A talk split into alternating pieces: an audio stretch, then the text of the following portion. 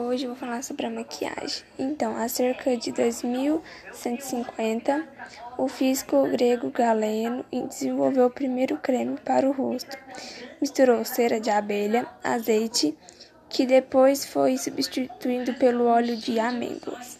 E assim foi. Quando surgiu a maquiagem no Brasil, considerada hoje é, item básico na bolsa feminina.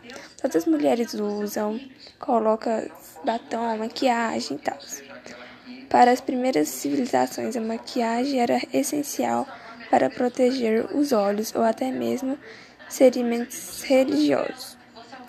A maquiagem serve para quê? A maquiagem não existe por acaso. É para, tipo, embelezar mesmo, para criar imagem em nós. Tipo, sem ela, nossa imagem reflete cansaço, palidez, envelhecimento, desreleiro, pele malhada e sementes pesadas. Já com maquiagem, nossa imagem reflete confiança, saúde, jovialidade, beleza e leveza. E assim, foi indo. E eu acho a maquiagem muito importante para as mulheres, para elas se sentir bem.